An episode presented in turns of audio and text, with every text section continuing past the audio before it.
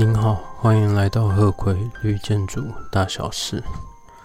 这一集是 EA Energy and Atmosphere Credit Seven Green Power and Carbon Offset 能源与大气环境第七个，也是最后一个得分项目：绿色电力以及碳抵消。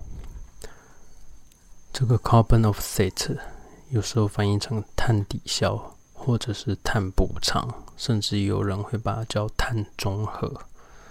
但其实碳中和会用另一个字叫 carbon neutrality，就是把它抵消到零的意思。但我建议您记得就是 carbon offset 啊，碳抵消、碳补偿、碳中和。如果您手上有力的手册的话，我会建议您在标题后面再写上一个 “and”，R E C S，and 就是以及。至于那个 R E C S，请把 R E C 大写，后面的小写 s。好，这个 R E C S，Renewable Energy Certificates，可再生能源的证书。这个在前面第五个得分项目有讲过啊。我需要讲几个重要的关键字。第一个是 green power，它其实就是指 renewable energy 永续能源或者是再生能源。这个已经算是基本的观念，常见的就是风力发电、太阳能等等，其他的细节您可以上网查一下。再来那个 carbon offset 碳抵消，它其实就是以二氧化碳为单位，看您抵消掉多少。有个跟它有关的机构叫做 WRI（World Resources Institute，世界资源研究所）。再来是 Green E，Green 就是绿色那个 Green。然后一条横线，再来是一个英文字母 E，A B C D E 的 E 啊，Green 横线 E，它是认证说干净的、永续的能源可以花钱购买，提供的是 CRS Center for Resources Solutions 资源解决方案中心。根据网络查到的结果，台湾是二零一九年开始可以来购买。接下来我要试着讲一个表格，好，这个有点困难，分为三个部分。第一个是 Green Power，它对应的是 Green E 啊，然后计算的是 Megawatts 百万瓦。这就是我们想要的东西，绿色能源。再来第二个是 carbon offsets，碳抵消、碳补偿或者是碳中和。它没有对应的 green E。然后呢，它可以 mitigate，呃，mitigate 怎么讲？抵消，那就是抵消啊。它可以 mitigate 的是 scope one、scope two。范畴一跟范畴二，这里我要说明一下，什么是范畴一？它就是指直接的温室气体排放，譬如说你燃烧石油产业的东西，在你的基地里燃烧，那是就是直接的，它就是 Scope One。至于非直接的呢，就是 Indirect Greenhouse Gas Emissions。就是 Scope Two，它对应的是 Electricity Heating Cooling Stream of Site，就是在您基地外生产的电力、冷气、暖气或者是蒸汽，然后运输到您的基地来使用。这种非直接的就叫做 Scope Two。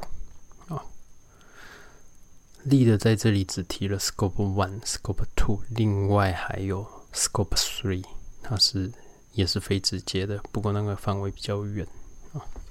等一下我可能会再提一下。我刚才讲了 Green Power 跟 Carbon Offset，至于那个 RECS（Renewable Energy Certificates，可再生能源证书），它能抵消的是 Scope Two，它没有办法抵消 Scope One 啊。但是它也可以使用 Green E，它同样也是使用 Megawatts 来做单位。简单整理一下。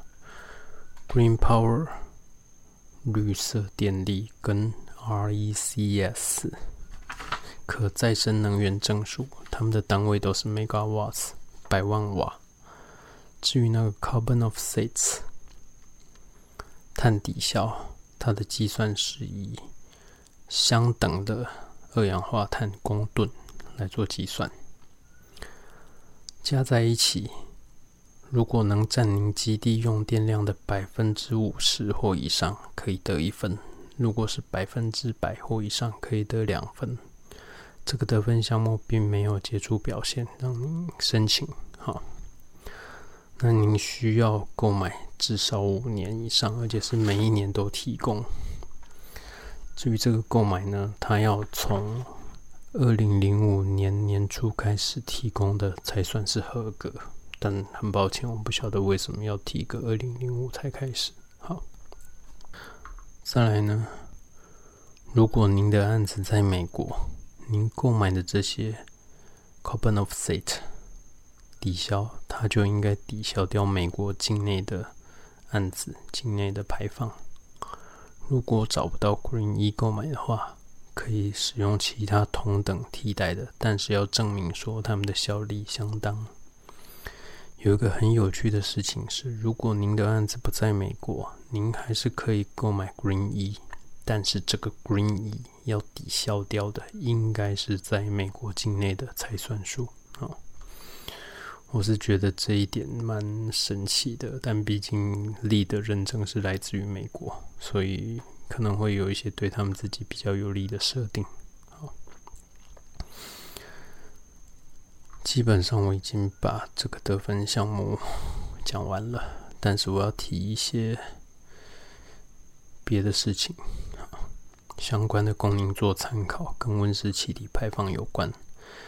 刚才我提到一个 WRI World Resources Institute 世界资源研究所，它跟第二个机构 ICLEI。Local Governments for Sustainability 有关，它原本的名字叫做 International Council for Local Environmental Institutions，啊， 地方政府永续。抱歉，有点忘了它真真正的中文翻译，但就是这个意思。好，刚才的 WRI 跟这个 ICLEI 还有另一个叫做。C forty，那是一个城市的集合，也是跟永续有关的。最后还有一个是 GBCI，啊，这个名字您可能已经知道了，Green Business Certification Inc. 绿色事业认证委员会，它就是我们正在讲的力的建筑物的认证机构。它也认证力的专业人员，譬如说力的 GA、力的 AP、力的 Fellow。好，刚才我讲的这四个协会有个共同合作的项目，但其实根据我查到，还有别的单位有关。联合国旗下的组织，我觉得这个有点混乱，但总之，共同合作事项叫做 City Climate Planner，都市的气候规划者。这个方案有一个专业的人员证书，很长的名字叫 Urban Greenhouse Gas Inventory Specialist，都市温室气体排放核算师。如果您有兴趣的话，可以查一下。我再讲一次它的全名啊：City Climate Planner，Urban Greenhouse Gas Inventory Specialist。都市的气候规划者，城市温室气体排放核算师啊。目前还没有正式的官方中文名称。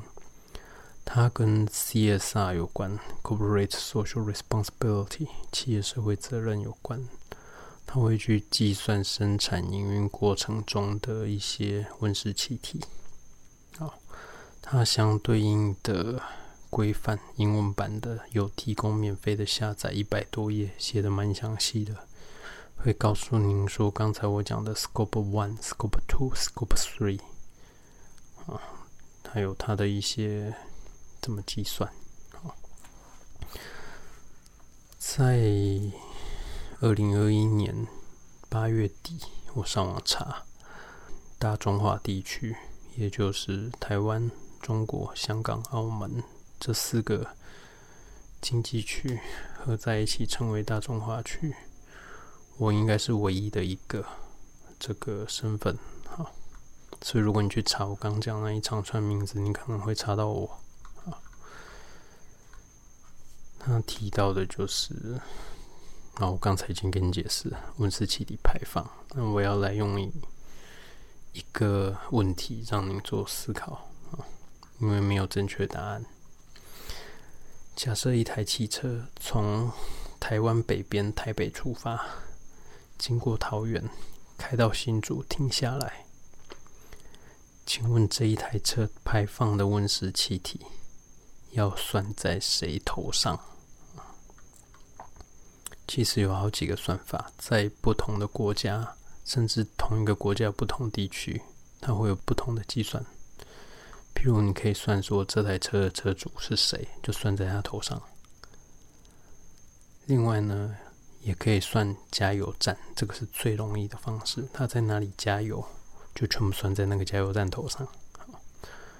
也有的方式是说，哎，台北到桃园到新竹。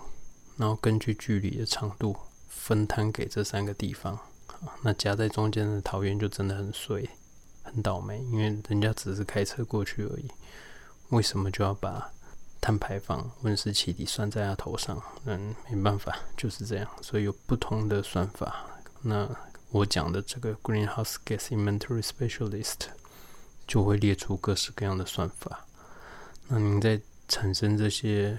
报告的时候就要去写出说你使用的方式是哪一个，感觉有点像是会计账，就是钱支出收入的时候应该归谁的。好，最后要提一个我在网络查到的讯息。好，这世界上有两个国家已经达成负排放啊，它不只是零排放，它的碳排放是负值。